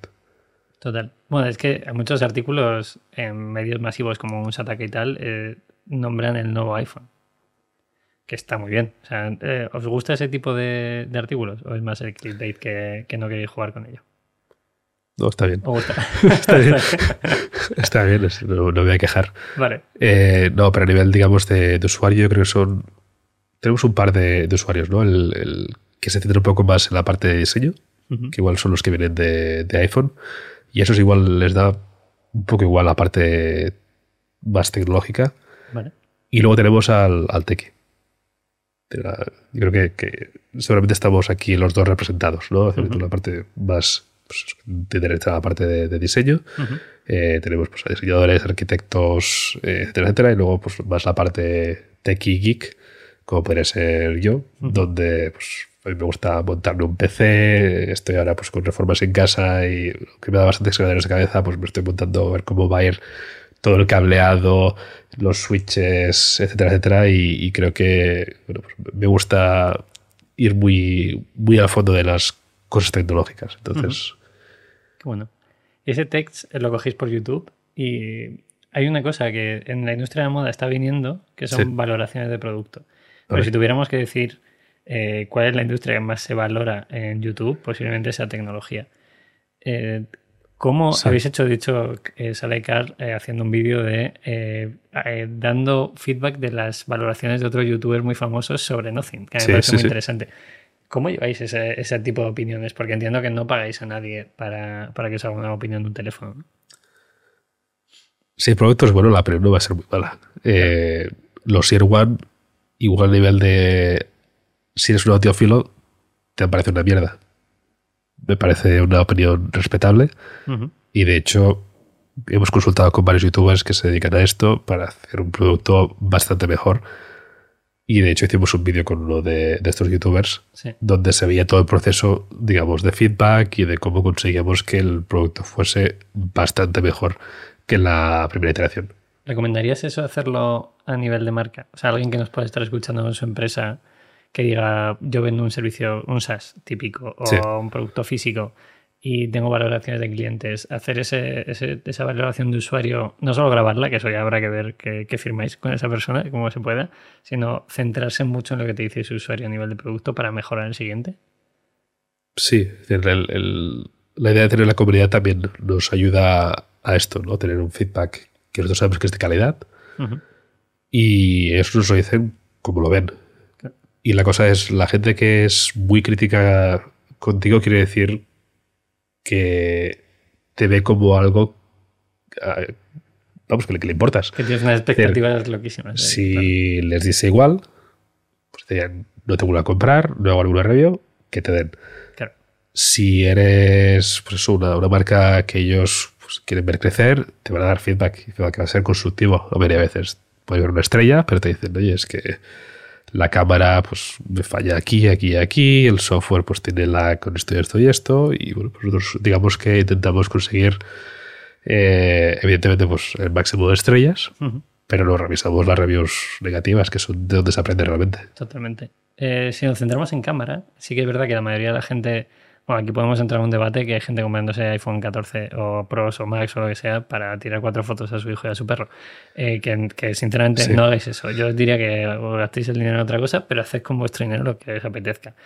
Eh, realmente, si no eres un creador o creadora de contenido que le dé mucha caña a la cámara, no sé si se da cuenta. Vosotros, ese punto, cuando veo una comparativa de teléfono, eh, a nivel de software, a nivel de diseño, todo el mundo pantalla, todo el mundo opina bien, la cámara es a lo mejor lo que no llegáis todavía a iPhone. ¿Vais a llegar a ese punto? Es muy difícil. ¿Vale? Creo que hay dos puntos. El primero es MKBHD hace poco hizo la comparativa anual de cámaras y salimos, creo que son los segundos mejores en cuanto, digamos, precio-calidad. Sí. Después del Pixel, debe ser el 7A, Sí, así. que tiene sentido. Sí. Y luego tenemos eh, el segundo punto, que es nosotros nunca vamos a poder llegar a competir contra Google o contra Apple o contra Samsung. A menos que lleguemos, digamos, a- al nivel de ventas que tienen ellos. Tenemos 500 personas, pero es que igual ellos tienen solo 500 para las cámaras. Entonces, digamos que a nivel de, de recursos, la realidad es la que es. Claro. La, la cámara es buena, te va Va digamos, a funcionar bien en, en prácticamente cualquier tipo de, de situación, pero sí está claro que pues un Apple o un Google tienen muchísimos más recursos y te va a poder hacer pues un- una mejor postproducción de la foto como tal. El hardware es el mismo. Claro. Y el precio, ahí está la principal diferencia. Sí. De hecho, eh, Carlos decía un día que, que el hecho de que os compararan en nivel 1, yo creo que salió en esa review el Pixel, el 7, Sí. y luego salíais vosotros y decía, joder, que está muy bien que nos comparen con Google. O sea, Sí, sí. A mí me gusta mucho cómo eh, tomáis ese feedback de cara a la mayoría de la gente, cuando te da un feedback negativo, si estás enciscado, eh, saltas a la primera, pero vosotros es, vale, lo cojo y voy a intentar mejorarlo. claro. También es algo que ya sabéis, ¿no? Tantos años en la industria es posible que sepáis en qué tenéis que mejorar cuando hacéis un producto. Sí, no, y además sabemos cuáles son, digamos, los puntos un poco más fáciles o más difíciles y también entendemos un poco mejor en qué puntos, por el hecho de ser una empresa pequeña, igual es más fácil eh, ser excelente, como puede ser la parte de software. Claro. Cuando eres una empresa como Samsung, tienes a equipos muy grandes, que van muy bien para el tema de algoritmos y cámaras, pero la realidad es que también son equipos que compiten unos contra otros. Nosotros no tenemos esta problemática. Tenemos un equipo relativamente pequeño, pero entonces podemos, digamos, focalizarnos en intentar optimizar velocidad de aplicaciones eh, y hacer, digamos, cambios mínimos a, a lo que sería Android puro. Eh, con lo cual, digamos, no añadimos más complejidad ni, digamos, toda esa problemática que viene de tener pues, equipos con objetivos diferentes que tienen que competir por el A mismo espacio de atención del usuario. Claro, eh, dicho esto, a nivel de industria, yo siempre pregunto por qué no hay teléfonos pequeños. Porque todos los teléfonos salen cada día más grandes. Me encantaría saber el por qué. Dos motivos. El primero es porque es más difícil. ¿Es más difícil hacer un teléfono pequeño? Sí. Sí. Tienes que meter más cosas en un formato Vale. más pequeño. Y el segundo es la gente prefiere pantallas más grandes. Ya, yo siempre tengo la duda, pero a mí me flipan los teléfonos. No, no, es decir, yo, yo cuando salí de OnePlus me compré un iPhone. Es decir, hacía un montón de años que no tocaba iPhone y dije, voy a probar. Y creo que fue un 12 mini. Ya, la batería, cuatro horas. Claro, ese es el problema. Que la batería dura poco y eso tienes que meter muchísimas cosas dentro de un paquete muy pequeño. Vale. ¿Crees que Nothing algún día bajará el tamaño? O sea, a mí ya me tienes ganas como cliente. O sea, por mí no lo hagas, pero Dependerá un poco también de lo que pida el mercado. vale. En principio no. No lo pide el mercado. No también, también- hay que ver, ¿no? Tienes a, a Apple que tenía un producto mini y creo que ya no lo tiene, ¿no? Yo creo que no lo tiene. Ya. Pues, Pues ahí, ahí está uno de los porqués. Eh, si le vamos a la parte de producto, me gusta una cosa que hacéis vosotros y es intentar incentivar que el teléfono se use, se use de forma consciente. Para mí es una guerra y creo que cualquier persona que nos esté escuchando, mientras Sí. está escuchando este podcast, habrá entrado en TikTok, habrá entrado en Instagram, eh, habrá visto WhatsApp 10 veces. ¿Cómo trabajáis vosotros para que eso no pase? ¿Y hacia dónde crees que va el teléfono como herramienta o como algo que realmente nos está consumiendo la capacidad de atención? suena igual un poco contraintuitivo, porque nosotros evidentemente queremos que utilices el teléfono, Claro. pero que lo utilices, digamos, de forma más consciente. Entonces, no sé si se habrá apreciado antes, pero bueno, bien lo necesitas. Me lleva dos veces. Vale. Yo lo sé, pero el teléfono no ha vibrado y a menos que la gente ya está mirando el teléfono, pues tampoco se habrá enterado. Ujú. Pero yo lo sé. Vale. Entonces, yo decido si le doy la vuelta al teléfono y veo ¿Quién es? a ver quién, quién ha sido. Vamos a mirar aquí rápido. No es importante. Ni puñetera idea.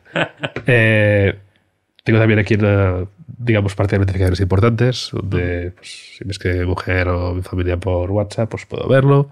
Vale. Y digamos que esa es la parte que se queda iluminada.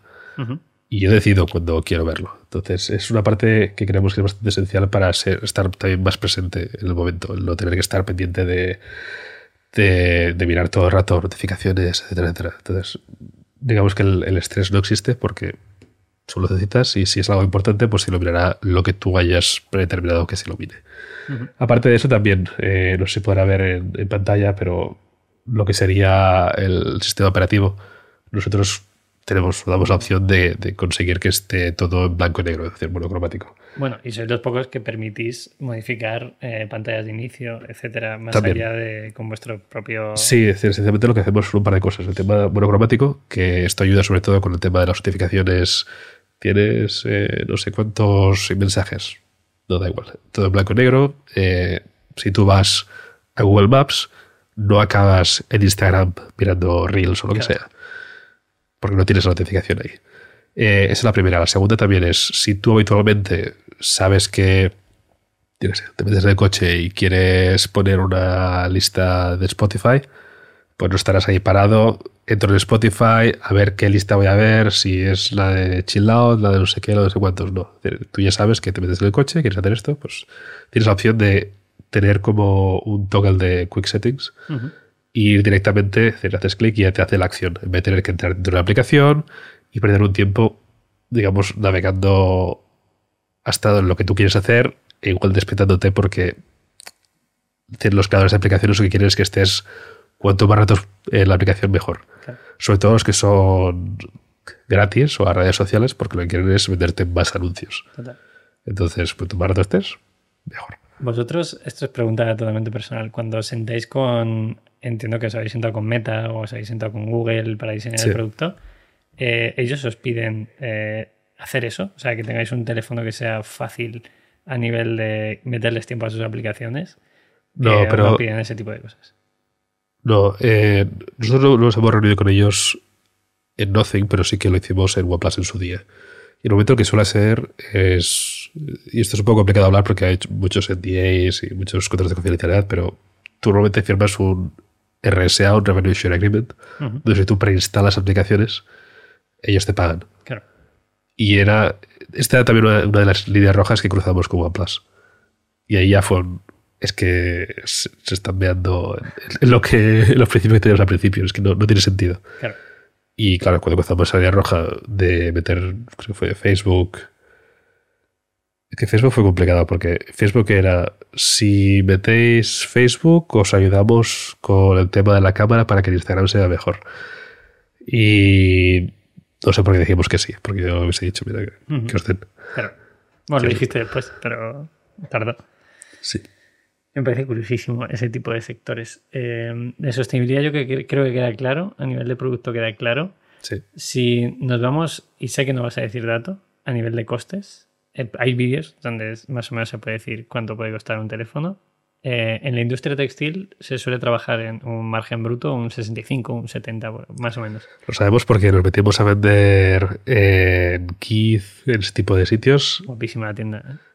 y es un mundo aparte, porque es consignment, es decir, el stock es tuyo y si lo vendo bien y si no te lo devuelvo, Claro. que es una cosa que en tecnología ni de coña. Eh, y la otra era los márgenes. Era, trabajamos con un mínimo de 50% y además tenéis que invertir no sé cuánto en marketing. Y fue un- yo, yo trabajo con decir, single, digits, single digits. Si te interesa bien y si no también. Y al final conseguimos llegar a un acuerdo, pero pff, son industrias muy diferentes. Eh, los márgenes en hardware son muy, muy pequeños. Y a nivel de porcentaje, te puedo decir que ganamos más con unos auriculares porcentaje. O con una carcasa, o con un cable, con un cargador, que con un teléfono. Qué interesante. O sea, se puede llegar a. Bueno, claro, con una carcasa de plástico que se ha reciclado más que un teléfono se gana, seguro. ¿Qué canales de distribución tenéis? Y esto lo podemos llevar a la parte de moda, que Hmm. es la más controlo yo. Tú tienes tu tienda online, que es Sí. donde vendéis. Eh, tienes eh, tu propia tienda, que sería eh, tu store. En este Correcto. caso está en. ¿Solo está en Londres o hay alguna más? Seguramente solo en Londres, sí. Londres. Sí. Y luego tenéis canales de distribución que en la industria de moda serían los wholesales. Eh, con, ¿Cómo llegáis a esos canales de distribución? Vale que tenéis toda la parte de, oye, OnePlus ya abristeis canal de distribución, lo he Sí. dicho antes, un PC componentes, etcétera. Pero ¿cómo con una marca nueva consigues que confíen en, en vosotros todos esos marketplaces donde podéis encontrarlo? Tres formas. La primera es contactos anteriores. La segunda es call calling, literalmente. Es decir, LinkedIn quiero hablar con alguien. Creo que base a un organigrama que me he hecho yo en mi cabeza, esta persona será la adecuada. Ujú. Voy a contactar a LinkedIn, por ejemplo. Y, y la última, pues es con, con gente que se dedica a esto, ¿no? Es decir, pues contratas a una persona de ventas que ya tiene los contactos de su empresa anterior o con tu distribuidor. En una marca como Nothing, sobre todo de telefonía, ¿es necesario que estéis en esos canales? ¿O vosotros habéis podido llegar exclusivamente con vuestra web? O sea, lo veo por, te digo, porque a nivel Sí. de contenido, es, o sea, soy muy fuerte YouTube, etcétera. Sí, sí, sí, sí. Pero habrá mucha gente que diga, o sea, yo imagínate que mi padre va a comprar un teléfono, no suele ver un vídeo de comparativa entre un iPhone y un Nothing. ¿Es necesario estar en esos canales? Yo tengo la visión un poco sesgada porque llevo la parte de e-commerce Vale, y eso incluye la página web y Amazon. vale. Esta es la parte que, que llevo yo ahora mismo. Eh, ¿Hace falta estar? No. La prueba es la empresa anterior, vale. que no estuvo hasta el OnePlus 5, 5T o incluso el 6. Ujú. Eh, claro, llega un momento donde sí que es importante a la hora de hacer una compra como puede ser un teléfono móvil, Claro. que es un aparato que utilizamos a diario en nuestras vidas, eh, el poder tocarlo y ver si es una cosa que te gusta. Eh, yo creo que hoy en día hay muchas facilidades, sobre todo pues, cuando compras en Amazon lo puedes devolver prácticamente sin explicaciones y gratis. No lo hagáis con Nothing. Eh, Te iba a decir que si sabías el porcentaje de evoluciones de Amazon. muy bajo. Muy bajo. Sí, sí, la verdad es que estamos bastante sorprendidos y Amazon también, porque la gente lo suele devolver los teléfonos que entiendo que es algo positivo que les gusta. Total. Bueno, yo puedo decirte el margen de evoluciones que hay en Zalandos y en, y en Amazon en la industria textil. Ah, no, lo, lo sabemos. Yo tengo eh, la persona que lleva la parte de, de la web, de e-commerce, de producto. Estaba antes en Asos, Vale. Bueno, eso tiene que ser más loco todavía. como 35% o una borrada así. Bueno, Zalando en moda, hombre, 85%. O sea, a mí, eh, nosotros pensamos un día meter minimalism en, en Zalando y es como el antítesis a la marca. O sea, Sí, sí. esta es la huella de carbono que estás dejando solo con las devoluciones, no tiene ningún tipo de sentido. Nosotros que hablamos de igual menos un 3%. Que es el perfecto. Claro, que es más o menos lo que tenemos nosotros ¿eh? en, en nuestra web. Así que ver de otros, en Sí, otras sí. tiendas a lo mejor puede subir un poco. Pero es bueno saber que, que funciona. O sea, esa es validación absoluta del cliente. Sí. Sí. Hombre, yo creo que como es algo bastante personal el- la compra de un teléfono, yo creo que la gente se lo estudia bastante antes de, de dar el paso. Claro. Sobre todo al ser una marca nueva. Supongo que en otras marcas igual es un poco más, más alto por hecho de decir, "Pff, me compro el, el teléfono que sea o el que me recomiende el de la tienda. Y luego lo pruebas y dices que no me acaba de convencer. Claro. Te lo vuelves. El hype, ¿cómo conseguís que funcione por producto? Porque es el sueño de cualquier marca, ¿no? Decir, oye, lo has dicho antes, que habéis roto stock en alguna de las ocasiones de lanzar algún producto, pero cada vez lo tenéis más complicado. O sea, cada vez, eh, sí que es verdad que cuando hicisteis el lanzamiento del, del 2, eh, obviamente el diseño, yo lo veía claro, tenía que ser representativo al estilo 1 y era mejor a buscar un producto un poquito más premium. Pero ese hype, ¿cómo llegáis a conseguirlo con cada producto y sobre todo con los productos que puedan llegar en el futuro?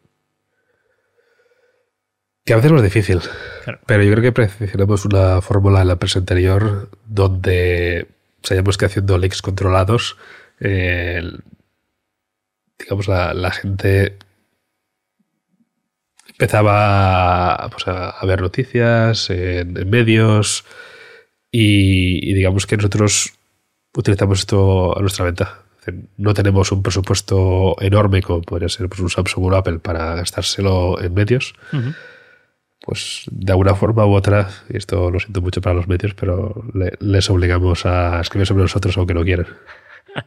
Está muy bien. O sea, es la, es la baza que podéis jugar también. Sí. Si hablamos de futuro, Sí. eh, te puedo hacer dos preguntas. Y te- no, no te voy a pillar ninguna. ¿vale? Eh, ¿Cómo ves tú Nothing? O sea, a nivel ya no solo de fundador, sino también como usuario, porque enamorado de la tecnología, creo que tendrás una cosa en tu cabeza. ¿Y cómo crees que vais a ir desarrollando eso a nivel de empresa? O sea, me puedes dar dos respuestas diferentes. Yo creo que, que nacemos con la idea de llegar a ser un ecosistema de productos. Entonces, yo lo que espero ver en el futuro no muy lejano es diversificación y el poder, digamos, agregarlo todo dentro de una aplicación.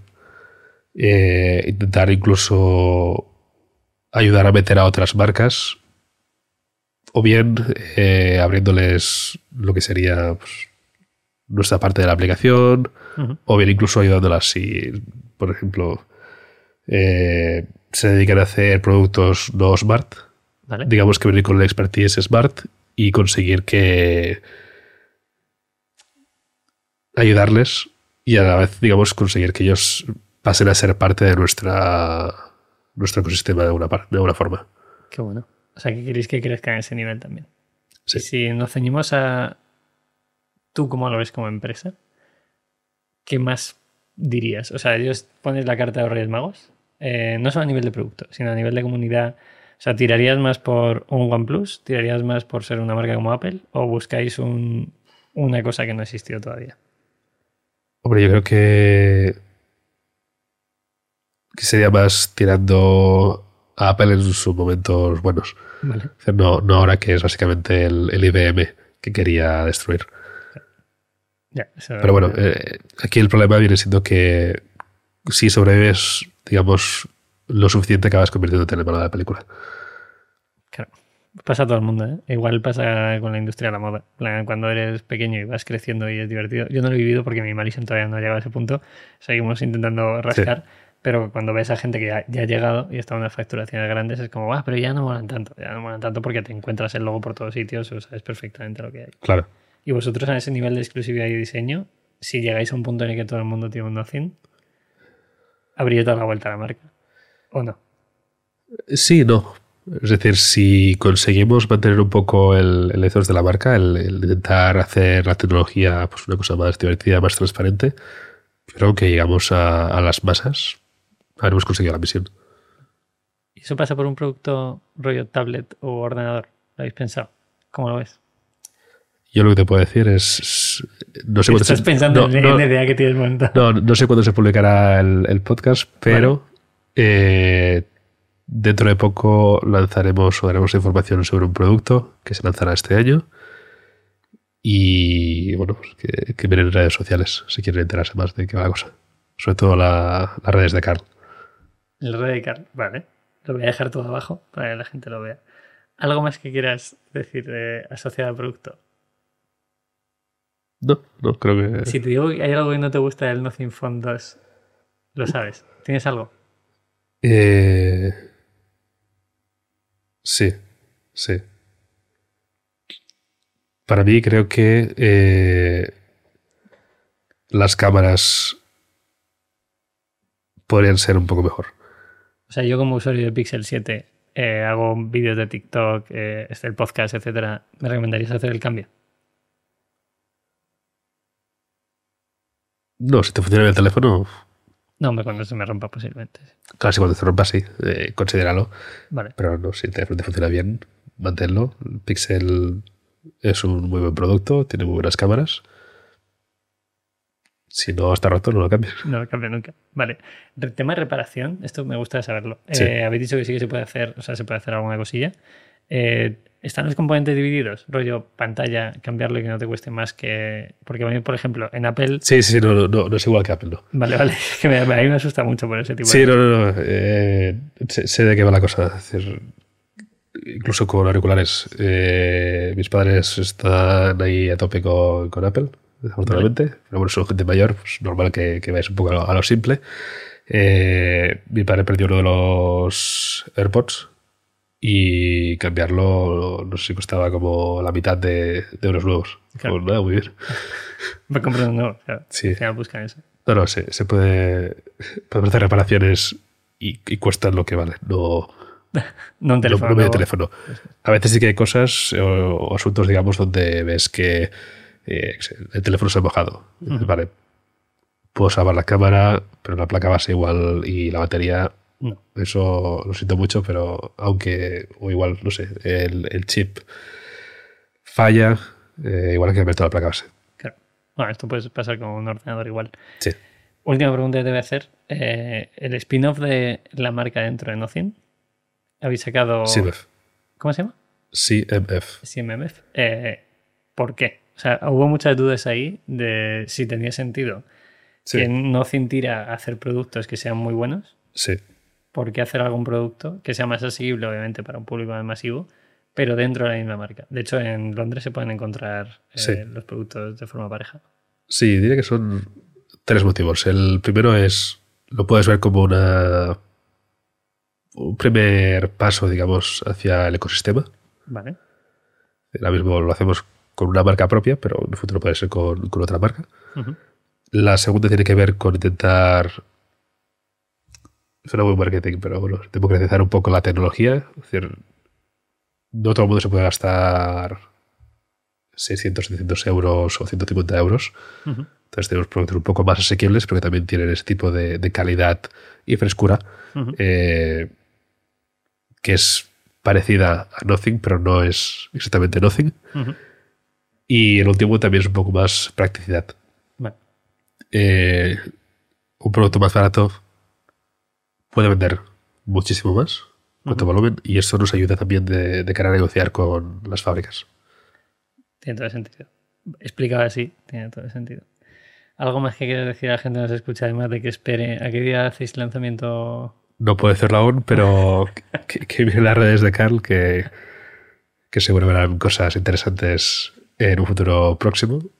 Y bueno, al que le toque el, el sorteo, Vale. eh, pues de nada por haber escogido los productos más caros. ¿no? Porque has dicho que eran 20 Sí. y pico euros la camiseta y 70 euros, eh, sudadera 60 o 70, depende de 65 no, de no está mal, no está mal. bastante bien. Eh, las mochilas, eso lo, lo resguardamos. Si quieres una mochila de Claro, pero, pero es- esa no me la has dado como opción. por eso, por eso. está O sea, calzoncillo. La mochila que la compren. Bueno. Y si alguien quiere un Nothing, que, que lo compre. Están todos los enlaces abajo. A mí me interesa mucho que la gente vaya a ver la comparativa de productos en YouTube. Creo que esa estrategia de marketing es perfecta. Y creo que humanizar a las marcas, ya no solo a través del CEO, sino que Sí. la gente vea que hay algo ahí en detrás, más allá de una empresa de 500 eh, empleados, creo que tiene todo el sentido. Y que es algo que todos podemos hacer un poquito. Entonces es recomendable que vayan a verlo. ¿Algo más? ¿Te lo has pasado bien? Me ha pasado muy bien, sí, sí. Bueno, un montón. Eh, yo tengo que hacer una cosa, que es, eh, hicieron un podcast en Icnic, donde saliste Sí. tú, y yo flipé, porque no sabía que había un CEO español de, de Nothing, y fui con, mucha, con muchas expectativas a ese podcast, y no me gustó demasiado. Entonces hubo un, un hilo en Twitter y yo dije, joder, no lo habéis hecho muy bien. Yo luego me disculpé con Bernat, porque yo había tenido un mal día, y puse un mensaje de mierda que no lo tienes que hacer, o sea, hay que cuestionarlo antes. Entonces, si a alguien le sentó mal ese mensaje, Bernat o Jordi, eh, me disculpo aquí públicamente, porque ahí también estuviste hablando de, de tecnología e incluso de cómo te casaste en China, que eso es. Sí, fue, fue una parte un poco larga de- del podcast. Igual, igual no hubiese hecho falta, pero bueno. Bueno, está ahí, está ahí.